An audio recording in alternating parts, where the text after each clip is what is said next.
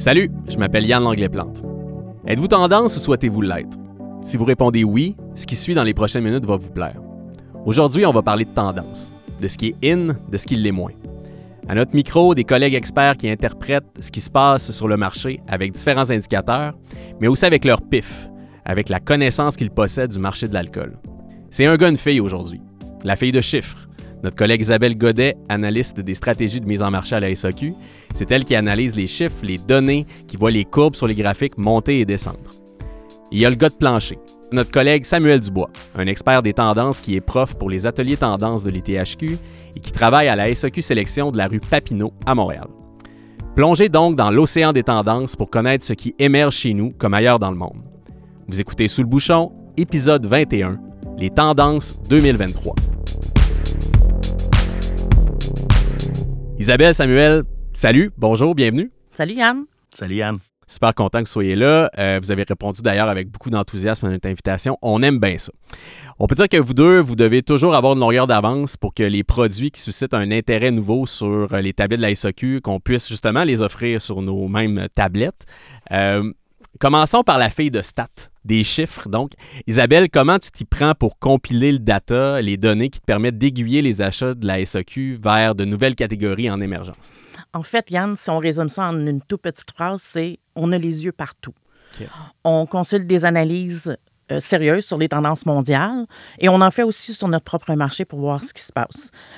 Il n'y a pas juste les chiffres non plus qui sont importants là-dedans. C'est le fun d'avoir l'intervention des gens qui sont sur le terrain, dont les producteurs, les agents ou les fournisseurs, qui ont vraiment les deux mains dedans, que ce soit autant en recherche et développement que de par la présence qu'ils ont sur les marchés mondiaux. Une fois qu'on a ça, bien, c'est sûr qu'on prend toute l'information, on essaie de capter ça, puis de voir comment ça se traduit sur notre marché à nous. Parce que ce ne sont pas toutes les tendances qui s'appliquent partout. Des fois, on a des phénomènes qui sont totalement québécois. Puis aussi, l'important là-dedans, c'est de s'ajuster en continu parce que les tendances, ça évolue toujours. Oui, ça bouge tout le temps. Toi, Samuel, il y a une rumeur qui court à rue Papineau. Semble-t-il que tu vois avec ton pif voir venir de très, très loin les tendances qui vont euh, qui s'en viennent dans les mois, dans les mois à venir. C'est inné chez vous à ce qu'on dit. Euh, c'est vrai, ça? j'aimerais bien, j'aimerais bien, mais comme le dit euh, Isabelle, c'est d'avoir les yeux partout, lire. Moi, j'ajouterais écouter, donc les oreilles partout. Et le pif, c'est bien dit, se mettre le nez dans tous les produits qui passent à notre proximité euh, pour bien sentir, bien déguster. Donc, euh, ben, il y a d'une part, oui, les producteurs qui viennent à notre rencontre, les fournisseurs, les agents, les contacts avec les gens de la restauration, où il y a toujours une petite avant-garde. Les clients aussi qui reviennent de voyage, qui ont vécu des expériences, qui veulent la reproduire au Québec. Ça, c'est une belle source d'information. Donc, vraiment, tout ça mis ensemble, ben, ça fait qu'on peut peut-être les voir venir d'un petit peu plus loin, ces tendances-là. Je te donne l'exemple euh, du fameux taux de sucre qu'on a affiché maintenant à la SAQ. Les clients sont extrêmement à l'écoute de ça, très sensibles à ça. Donc, on, voit par exemple que les vins les plus secs vont avoir la cote et les, producteurs de l'autre côté du spectre, ben, ils vont avoir tendance à s'ajuster à ça euh, pour répondre à ce besoin-là. Donc, tu sais, il y a toujours un, espèce d'échange entre le marché puis les producteurs. Et moi, de mon côté aussi, au travers des, des ateliers que je donne à l'ITHQ dans le cadre des ateliers de tendance, ben on va aborder toutes sortes de thèmes qui plaisent à cette clientèle-là. Euh, là, en ce moment, on a un sur les vins oranges, un autre sur les cidres artisanaux. Il y a Rouge de soif, dont on pourra reparler peut-être plus tard. Puis euh, à l'horizon, on voit se dessiner minéralité et terroir volcanique. Donc, une tendance, c'est pas nécessairement une catégorie de produits, mais parfois des caractéristiques recherchées par la clientèle. OK. Aujourd'hui, nos critères de sélection pour trouver un produit, puis tu le mentionnes, Samuel, ça a beaucoup changé. Avant, euh, on disait euh, c'était blanc ou rouge. C'était pas plus compliqué que ça. Les critères sont plus précis, nos clients sont plus curieux. Il euh, me semble qu'on s'y perd un peu maintenant, justement, dans l'abondance de termes, puis de critères, puis de caractéristiques. Est-ce que je me trompe, Isabelle? Mais en fait, c'est vrai que c'est beaucoup plus précis aujourd'hui ce qu'on cherche. Samuel l'a mentionné, le client évolue, ses goûts changent aussi, les producteurs s'adaptent. Donc oui, effectivement, dans les dernières années, il y a eu beaucoup plus de vins à faible teneur en sucre. On parle aussi de vins plus frais maintenant. Euh, ou du côté des spiritueux, des spiritueux avec des arômes diversifiés pour être sûr qu'on offre une variété à nos consommateurs. Mais il y a aussi des choses qui sont super importantes comme le verre allégé euh, ou euh, les cultures en biodynamie qui deviennent une pierre importante dans l'arbre décisionnel du consommateur aujourd'hui parce qu'il fait de plus en plus une consommation responsable et il fait des choix aussi en ligne avec ses valeurs. Vraiment, le client, il, gagne en sensibilité, selon moi. Donc, oui, la demande est plus exigeante, mais il y a une plus grande ouverture qui vient avec. Donc, le client, ce qu'il recherche, c'est une expérience. Il veut découvrir, il est curieux. Par exemple, un client qui vient me voir pour un rouge léger puis qui me parle d'un vin du Beaujolais. C'est sûr, moi, j'ai tendance à y présenter mon offre du Beaujolais, mais si ce que je sens qui va plus répondre à ces critères, à ce qui m'a partagé dans, dans, dans ses Ou même est-ce que tu as senti euh, en filigrane de ce qu'il te dit. Là? Exactement. Ben là, si dans ma tête, ce que j'ai de hot, c'est un vin de Sicile, ben, je peux l'amener puis proposer le, produit qui va avoir des caractéristiques goulaillantes, super le fun, sur un fruité euh, euh, pimpant qui va l'attirer. Puis souvent, ben, la personne va partir avec le produit que je lui ai proposé, puis va revenir en me disant Hey, tu m'as bien lu, fais-moi un autre conseil comme ça. Mais c'est ça, il y a des critères précis, ils sont plus nombreux, mais il y a aussi beaucoup de découvertes. Nos clients sont vraiment friands de découvertes puis de se faire amener un peu ailleurs, justement, par les conseils de, comme toi, Samuel, en succursale. Absolument.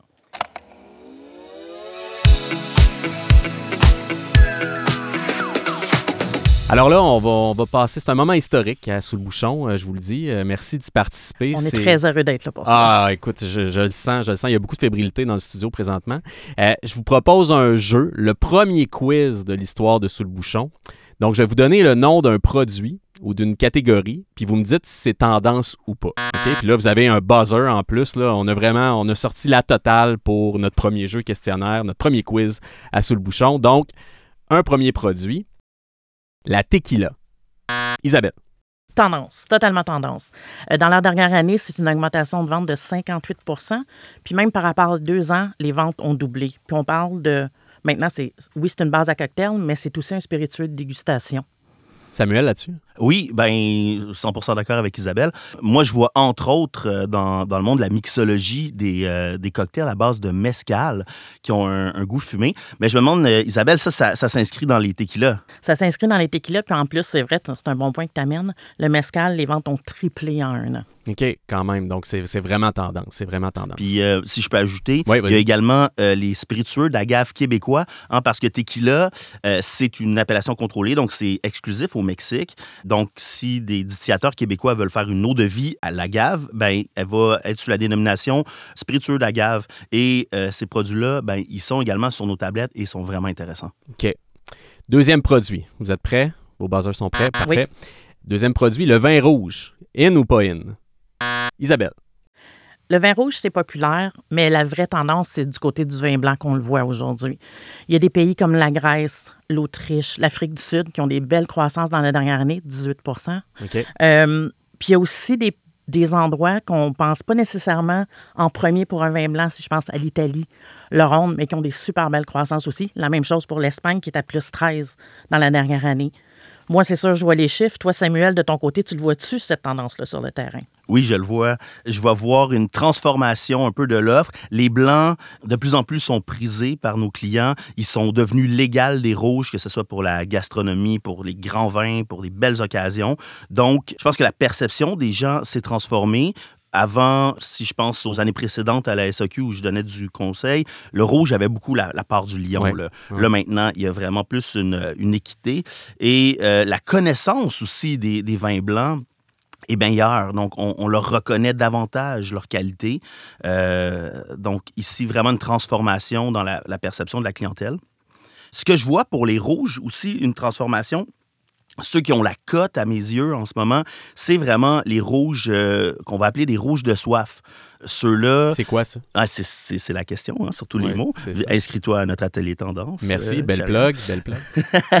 Plus spécifiquement, euh, un rouge de soif, hein, donc c'est un, vin qui a une belle buvabilité. Tous les rouges de soif partagent environ trois caractéristiques une fraîcheur, donc hein, une belle acidité, une légèreté dans la structure, donc on est loin des gros rouges très costaud, très tannique. Genre un vin de quart. Ouais, qui serait un excellent exemple de vin très corsé. Là, on est sur, sur des vins plus souples en termes de structure et un fruité généralement juvénile, donc euh, des, des notes qui sont proches du fruit qu'on récolte, qui est croquant, qui est frais. Donc souvent, ce ne sont pas des vins destinés à la garde, quoiqu'il y a toujours des exceptions. C'est des vins qu'on va boire dans leur jeunesse pour leur qualité d'énergie puis de fraîcheur. D'accord. Troisième produit, là, c'est 2-0 Isabelle, Samuel, je ne vais pas te mettre de pression. ouais, quick, là. Troisième produit, les prêts à boire. Samuel. Oui, très tendance. On le voit. Pourquoi? Ben, ils sont bons, ils sont équilibrés et il y a une diversité. En plus qu'une explosion de produits euh, locaux. Donc, euh, moi, quand j'ai été embauché à la SAQ, ben, l'offre était beaucoup moins diversifiée que ça. C'était des produits généralement très, très, très sucrés et euh, des, disons, des caractéristiques aromatiques qui me semblaient un peu plus chimiques pour moi. Donc là, on s'est éloigné de ça. Donc, il y a une révolution dans la mixologie dans les dernières années. Là. Moi, quand j'ai fait mon, mon cours euh, de mixologie en 2006, c'était vraiment, là, on faisait le Cuba Libre, le fameux rum and coke, c'était simple. C'était rhum, la canette de cola, la petite puis de la glace en ouais. Là, maintenant, on peut faire toutes sortes de choses, mais mettons pour reprendre le même drink, on y va pour un bon rhum de qualité, on y va pour un concentré de cola qu'on allonge avec de l'eau pétillante à notre goût. Je presse une demi-lime là-dedans. Et là, on commence à avoir un drink pas mal plus intéressant. on est ailleurs, complètement. Hein? Isabelle, là-dessus? Euh, ben, c'est vrai, les, les, prêts à boire, c'est vraiment une très forte tendance. Les ventes ont triplé par rapport à il y a cinq ans. Et puis, il y a comme une révolution, si je peux dire, il y a quelques années, quand on a introduit les prêts à boire à base d'eau pétillante. Donc, c'est vraiment quelque chose qui est arrivé au bon moment où les gens étaient plus euh, soucieux de consommer des produits qui étaient plus faibles en sucre. Donc, ça a vraiment répondu à une demande à ce moment-là. C'est une catégorie qui est totalement portée par la nouveauté. Puis d'ailleurs, cette année, tu parlais d'un cocktail à base de rhum. Il y a beaucoup de prêts à boire euh, qui ont été introduits en début de saison euh, qui sont à base de rhum. Donc, on vous invite à aller euh, y goûter. Donc, le rhum est tendance. Donc, c'est 2 à 1. Je tiens le score bien frais à votre mémoire. quatrième produit, puis une, une gamme qui est très importante. On parlait de consommation responsable tantôt. Faible taux d'alcool. Isabelle totalement tendance. C'est une catégorie de produits, puis là, on s'entend que ça couvre plusieurs catégories de produits, les, produits faibles en alcool. Les ventes ont doublé en trois ans. Ce qui est super intéressant pour le consommateur, c'est aussi que l'assortiment s'est développé, les produits se raffinent, il y a de plus en plus de choix. L'offre a vraiment doublé aussi dans les deux dernières années. Samuel, là-dessus, tu le vois aussi sur le plancher? Absolument. Donc, il y a un lien avec les, prêts à boire dont on vient juste de parler, où l'offre euh, est, superbe. Et ben, dans les prêts à boire euh, euh, faibles en alcool, c'est la même chose. on voit aussi des bières sans, faibles en alcool. Ouais. Et des spiritueux également, faibles en alcool, qui sont très intéressants pour notre clientèle, qui amènent de la diversité. Donc, ça, c'est vraiment super. Puis ça, Isabelle, c'est un, je comprends que c'est pas juste au Québec que ça, se passe, cet engouement-là. C'est vraiment planétaire. Tu as tout à fait raison, Yann. C'est vraiment partout qu'on voit cet engouement-là. C'est vraiment pas propre à notre marché. Il y a une conscientisation sur plusieurs catégories de produits aussi, pas seulement les faibles en alcool, mais d'autres produits de consommation où les gens font attention et il y a de plus en plus de marques aussi qui offrent des alternatives aux clients, que ce soit des produits de mode faits à, base de fibres recyclées, ou même des produits de marque de luxe qui commencent à en faire en, matière recyclée. Hein. Oui, et en cuir vegan aussi. Euh, ça, c'est tout à fait en lien avec les valeurs des consommateurs d'aujourd'hui. Puis ce qui est intéressant du côté du faible en alcool, c'est que le consommateur qui achète du faible en alcool aujourd'hui achète aussi des produits qui ont une plus forte teneur en alcool. Donc vraiment, ce n'est pas un produit, un consommateur exclusif à ces produits-là.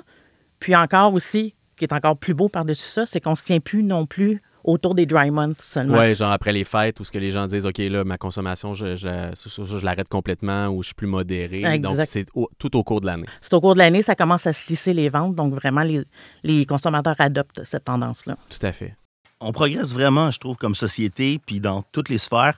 Euh, moi, personnellement, là, une petite anecdote, j'écoute ma game de hockey du mardi soir, là, ben, si je peux avoir ma bière faible en alcool, tant qu'il y a un bon but qui se marque, puis que là, c'est vraiment plaisant. Tant que ton équipe gagne, c'est correct. Ouais, ouais, ouais. C'est ça. Puis au niveau des mocktails aussi, tu, vois, tu dois le voir aussi euh, en, succursale, les gens font plus en plus de mocktails. Tout à fait. Puis c'est apprécié. Moi, j'aime bien, par exemple, euh, offrir un, mocktail en canette qui recoupe les prêts à boire, donc. Puis là, ben, mettons, je prends un, gin tonic euh, faible en alcool. Et là, je la, je l'allonge, je fais une belle présentation, glaçons, euh, quelques tranches de lime, quelque chose de super. Les gens se régalent quand ils viennent chez moi. Puis, euh, en plus, c'est beau. Euh, j'ai l'air d'un top euh, mixologue. Ben oui, tout à fait. Ça donne le goût. On s'en parlera après, après l'enregistrement. Euh, il reste une catégorie à notre quiz bio et nature. Isabelle. En fait, les deux sont tendances. OK. Mieux boire, c'est à la mode. Faire des choix qui sont éco-responsables aussi. Puis le vin bio, euh, pour les ventes à la SAQ, ça représente 12 de nos ventes, puis c'est en croissance de 17% dans la dernière année. Samuel, toi, tu vois la même chose aussi? Même chose, même chose. Les vins nature, euh, notamment, c'est oui, c'est toujours tendance. Ça dérougit pas. Ce que je constate, par contre, c'est un élargissement de la clientèle intéressée. Hein, euh, jadis, on voyait, c'était les cool kids qui venaient demander ça, qui en avaient bu dans les bars à vin. Mais là, maintenant, les gens sont plus conscients de c'est quoi un vin nature, qu'est-ce que ça implique. Et je vais avoir vraiment cette demande-là de toute ma clientèle. Je sais pas si tu as l'information, Isabelle, mais combien les ventes euh, nature peuvent représenter? C'est 4% de nos ventes à la SAQ. Puis Non je pense que tu as raison quand tu parles de la clientèle euh, qui, qui s'élargit. Parce que dans nos rencontres en famille, il y a de plus en plus de gens qui nous parlent, peu importe la tranche d'âge maintenant, là, de plus en plus de gens qui nous parlent de bio et de nature. Il y a les vins oranges aussi dont j'aurais envie de parler parce qu'il y a comme un, chemin croisé avec le bio et le nature. Beaucoup le sont. Et euh, c'est une catégorie qui, qui a, après un bel essor où on a eu vraiment un bourgeonnement de produits, là, j'ai l'impression que ça stagne un peu. Je ne sais pas ce que tu en penses, Isabelle. C'est vrai, on voit un peu la même chose de notre côté, où il y a eu vraiment une explosion de l'offre dans les deux dernières années. Cette année, il reste quand même une petite croissance à plus 3% mais c'est peu comparé à l'année dernière où on avait presque doublé les ventes de l'année avant. OK. Là, c'est 4 à 1, Samuel. Je, je pense que c'est pas mal la fin, mais je te donne pour l'honneur peut-être là, une dernière catégorie. Les bulles. Isabelle. Oh. Je suis désolée, Samuel. Aïe, aïe, aïe. Les bulles, oui, c'est tendance. C'est sûr que pendant la pandémie, on ne voyait pas le même pattern. Il y a eu des, des comportements différents, mais après la sortie de pandémie, il y a beaucoup de, on refait des rencontres entre amis, on refait des rencontres en famille, puis les bulles, on la cote. Puis les bulles, non pas nécessairement juste à boire comme ça, mais vraiment comme base à cocktail aussi, que ce soit le mousseux, le cava ou le prosecco. Euh, spritz, là, c'est une tendance. C'est tendance, mais c'est un classique à la mode aussi. Samuel? Oui, je suis d'accord avec Isabelle que la bulle euh, revient après les années de pandémie où on en avait, on en vendait peut-être un peu moins. Ce que je constate aussi, c'est que euh, y a une demande auprès d'une clientèle qui était moins friande de ça. Donc, euh, on voit que la bulle, elle est populaire auprès d'une clientèle qui va écouter le hip-hop, qui va être un peu dans cette lignée-là, le rap. On, a vu par exemple des rappeurs fameux comme Jay-Z investir en champagne en ressuscitant la maison Armand de Brignac et en créant son, son champagne de luxe Ace of Spade très, très, très à la mode. Ben là, maintenant, c'est fini parce que Jay-Z a vendu ça. Puis là, maintenant, il est rendu à Cognac. Donc, on voit le même phénomène là-bas. Mais cette clientèle-là s'intéressait relativement peu à ces produits-là il y a quelques années et maintenant, ils sont prisés. Donc, euh, ça, c'est un phénomène. euh, que je constate. Il y a aussi les cidres effervescents euh, qui, euh, et les cidres artisanaux qui s'inscrivent dans certains cas dans les bulles parce que plusieurs sont pétillants. Et là aussi, je trouve qu'il y a une transformation de l'offre. On va, on va faire des, produits de cidre pétillant de plus en plus en direction du nature, euh, des fois troubles, plus secs également. Ces produits-là aussi sont prisés. C'est vrai que aussi, tout cidre confondu, on est à plus 15, donc les cidres effervescents et tout ça, ça participe vraiment à la croissance de la catégorie. Est-ce que j'oublie quelque chose dans tout ça là, pour mettre fin à notre quiz? On sait qui va gagner de toute façon. là. Bravo Isabelle. Merci. Est-ce qu'on oublie quelque chose? Est-ce qu'il y a des choses qui sont tendances qu'on n'a pas nommées? Bien, on a parlé des tequilas, des mousseux comme base à cocktail, mais il y a aussi d'autres bases à cocktail qui ont le vent dans les voiles. Puis là, je pense au vodka et au rhum, vraiment. Euh, ensuite, si on s'é- s'éloigne un petit peu des spiritueux, euh, il y a les petits formats, donc les demi-bouteilles de vin. Euh, il y a comme un regain de popularité. Puis, on est-ce que c'est par rapport, euh, est-ce qu'il y aurait plus de gens qui vivent seuls aujourd'hui ou c'est par rapport au budget discrétionnaire qui, depuis un an environ, est beaucoup plus sollicité qu'il l'était avant? Fait que ça peut être un lien avec ça. Et le lien petit format budget, ben, il y a aussi petits prix qui reviennent euh, tranquillement euh, dans, nos, dans nos baromètres pour voir. Fait qu'on on surveille ça du coin de l'œil. Samuel? petit prix, euh, tout à fait d'accord. Moi, je vois beaucoup de demandes pour ces produits-là. Dernièrement, j'ai été d'ailleurs appelé à en choisir dans le cadre d'un tournage pour la SAQ. J'en ai goûté plusieurs. J'étais surpris de, de l'offre bio dans cette catégorie-là et également de la qualité des produits que j'ai dégustés parce que, bon, euh, c'est pas nécessairement euh, les produits que les producteurs viennent nous faire déguster, mais ils sont tout à fait dignes d'intérêt et la qualité est au rendez-vous. Ça fait partie aussi, jusqu'à un certain point, respecter son budget, de s'inscrire dans la consommation responsable. On ne peut pas céder toujours à toutes nos envies. Non, hein? tout à fait. Puis aussi, si vous me permettez, il y en a une autre qu'il faudrait vraiment pas passer à côté. Ce sont les produits locaux et les produits embouteillés au Oui. Québec. Parce que choisir ces produits-là, c'est vraiment une façon de consommer en étant soucieux de nos choix sur la santé de la planète. Tout à fait. Tout à fait. L'achat local, c'est important, évidemment. Puis il y a un autre, il y a un autre type de produit aussi qui va faire son émergence là, dans, les, dans les mois et les années à venir. Samuel, euh, parle-nous-en. Ben, moi, ce que je vois dans ma boule de cristal, c'est que on a beaucoup de distillateurs au Québec. hein. Il, y a beaucoup, beaucoup de savoir-faire qui s'est développé. On l'a vu avec l'explosion des gins et des vodkas, mais plusieurs de ces distillateurs-là ont l'ambition de faire des whiskies, des whiskies de très haut niveau. Par contre, le whisky, comme on le sait, ça prend du temps. Il doit séjourner en barrique. Déjà, on en voit plusieurs qui émergent, qui sont intéressants. Mais au Québec, on a tout pour faire des très, très beaux whiskies. On a une eau d'une très grande pureté, en abondance. On a également des grains, euh, dont de l'orge. Et pourquoi pas, si certains désireraient s'inspirer euh, des whiskies des îles en Écosse, faire des whiskies fumés, on a des tourbières également au Québec. Ben, c'est la fin de notre quiz. Samuel, désolé, ce sera pour une prochaine fois. Ben oui. Bravo Isabelle. Félicitations, Euh, écoute, Isabelle.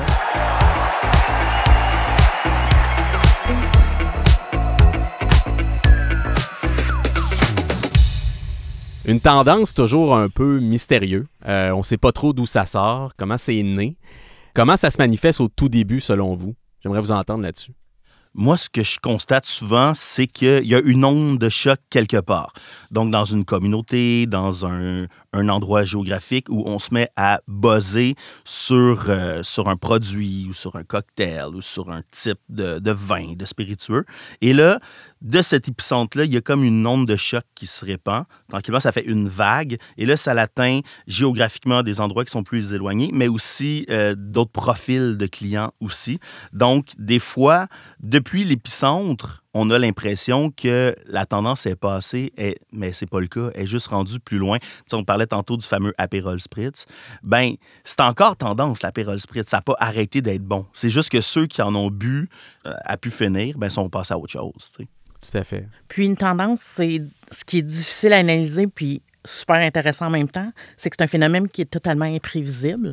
Puis il faut qu'elle arrive au bon moment. On parlait du faible en alcool tantôt. Je pense pas que nos parents ou nos grands-parents auraient été super ouverts au moment où ils amenaient leur fort euh, dans les réunions familiales Ouais, à à l'époque à du. Decaiper, tout ça. Exactement. ça. fait que vraiment, il faut que ça arrive au bon moment.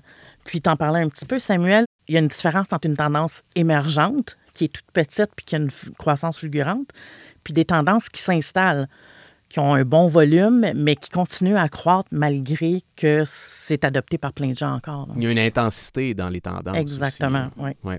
Puis au Québec, c'est super le fun parce que le consommateur, il est curieux, il veut voir la nouveauté. Fait qu'on est comme un marché qui en crée peut-être des tendances, Samuel, es-tu d'accord? 100 d'accord. On a un microcosme un peu particulier au Québec avec cette diversité-là. Donc, les producteurs, ils font des fois des produits exclusifs pour le Québec, à notre plus grand bonheur. Des fois, ce qui est cool ici, plusieurs mois avant, ben ça va être cool à New York éventuellement. Oh, Donc, wow, sais, c'est quand même fou de dire Ouais, ça. c'est ça, ça, ça émerge d'ici. On avait fait un spécial tendance en 2022. C'est étonnant de voir comment les choses évoluent, vraiment. là. On est ailleurs. là. Je, je réécoute dans ma tête présentement l'épisode de l'année passée. Puis ça évolue vite. Euh, ça valait la peine qu'on se remette à jour avec vous aujourd'hui. Euh, on fera certainement d'autres épisodes sur le sujet, mais avant de, de conclure cet épisode, j'aimerais que vous me donniez vos prédictions. Tu as parlé de boule de cristal tantôt, euh, Samuel, ce qui nous attend à plus long terme. Selon toi, Isabelle, là, en 2024, là, vers quoi nos clients vont se tourner? On en a parlé la première balado tendance, on en parle aujourd'hui, puis je pense qu'on va en parler à la prochaine. Les produits locaux, c'est vraiment quelque chose qui ne dérougit pas. Donc ça, ça reste et ça continue d'être tendance. La consommation responsable aussi, c'est vraiment, il y a comme une apogée, puis ça a parti de loin, mais ça va aller encore plus loin. Donc on va continuer à en parler. Côté produit, je pense aussi que le vin blanc va continuer son essor. Absolument, 100% d'accord. Le vin blanc, moi, je le vois en magasin. Euh, on en a parlé tantôt, mais si je peux rebondir là-dessus, là, il y a des catégories qui étaient peut-être euh, un peu plus moroses ou, disons, mésestimées avant, desquelles on ne voyait pas nécessairement les qualités. Je pense, par exemple, au, vin d'aligoté en Bourgogne, qui, euh, ben, maintenant, là, on en a des, des aligotés de très haut niveau. les producteurs en font des qui vont aller rivaliser avec d'autres grands vins blancs de Chardonnay, qui est le cépage historique de Bourgogne le muscadet également qu'on va voir avec le cépage melon de Bourgogne en Loire. Ce sont des vins qui sont euh, tous les deux le ciselés, qui sont minéraux. Puis ça, c'est des traits que la clientèle recherche. Elle nous demande ça. Donc, on, peut parler de tendance là. Puis il y a aussi, du côté de la mixologie, on va, rester très attentif à ce qui se passe là parce que les gens qui sont dans les bars et, les restaurants veulent continuer à reproduire leur expérience à la maison. Puis je ne sais pas, toi, de ton côté, Samuel, si tu vois déjà des petites choses côté mixologie. Ben là, je suis en train de nous tirer au tarot euh, en même temps qu'on se parle. et euh, je vois vraiment quelque chose dans ma boule de cristal. Non, mais plus sérieusement, j'ai de la famille en Argentine. Et là-bas, le gros buzz à Buenos Aires, c'est les bars à vermouth. À vermouth, Oui. Donc, on va faire euh, des vermouths de cépage. C'est un peu vintage? Ben, c'est ça, hein? mais c'est un pendule. Des fois, ça, ça revient. Personnellement, j'aime bien les vermouths. Pendant longtemps, à la SAQ, l'offre n'était pas très, très, très grande. Là, je sens qu'elle se diversifie entre autres avec le Québec. Mais là, en Argentine, je pense que ça va se rendre à nous, notamment l'Argentine, elle a gagné le dernier mondial de, foot, de soccer. Euh, Lionel Messi est un icône. Il y a beaucoup, beaucoup d'attention qui est tournée vers cette nation-là. Je pense qu'on va en entendre parler un petit peu. OK. On va, surveiller ça. Et euh, si je peux euh, terminer aussi avec un autre point hein, qui s'inscrit toujours dans, la lignée vin nature et compagnie, il y a une transformation d'un terme qui est très tendance, le terme funky. Il y a quelques années, on l'utilisait vraiment pour décrire euh, des vins au, profil aromatique un petit peu spécial, avec ce qu'on pouvait historiquement percevoir comme des déviances. Le côté pétillant qui est dans le vin qui est dû à une refermentation, le côté réduction qui sent un peu l'écurie, hein ou d'autres caractéristiques, la piqûre acétique, les vins qui, ont un côté vaguement, vaguement le vinaigre, je ne veux pas froisser personne, mais ça, ça, désignait des, des, vins funky. Là, maintenant, on m'arrive, on me demande des vins funky, mais ce qu'on veut, c'est vraiment quelque chose de différent, une découverte, quelque chose qu'on ne connaît pas. Donc, je donne l'exemple, par exemple, euh, euh, des vins du Jura qui sont oxydatifs. Donc, ça, c'est pas une nouvelle tendance. Là. En sommellerie, on le sait, ces vins-là, ils se font depuis des, des, des, des centaines d'années.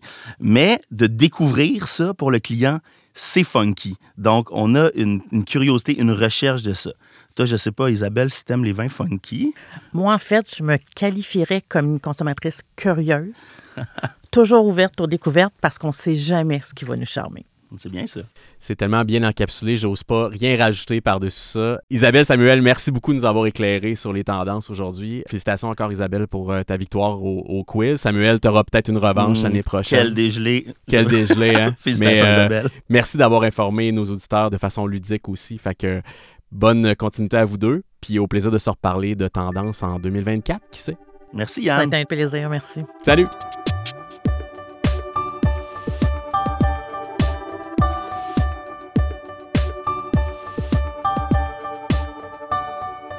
Le balado sous le bouchon est une production de la SAQ en collaboration avec Magneto. Idée originale, Yann Langlais-Plante et l'équipe des affaires publiques et communications de la SAQ. Réalisation, Linda Bouchard. Prise de son, montage, mixage et musique, Antonin Viss. Un merci spécial à Linda Bouchard et Marie-Claude Nantel pour le contenu de cet épisode. Abonnez-vous et parlez de Sous le bouchon autour de vous. Je suis Yann Langlais-Plante. Merci de nous avoir écoutés.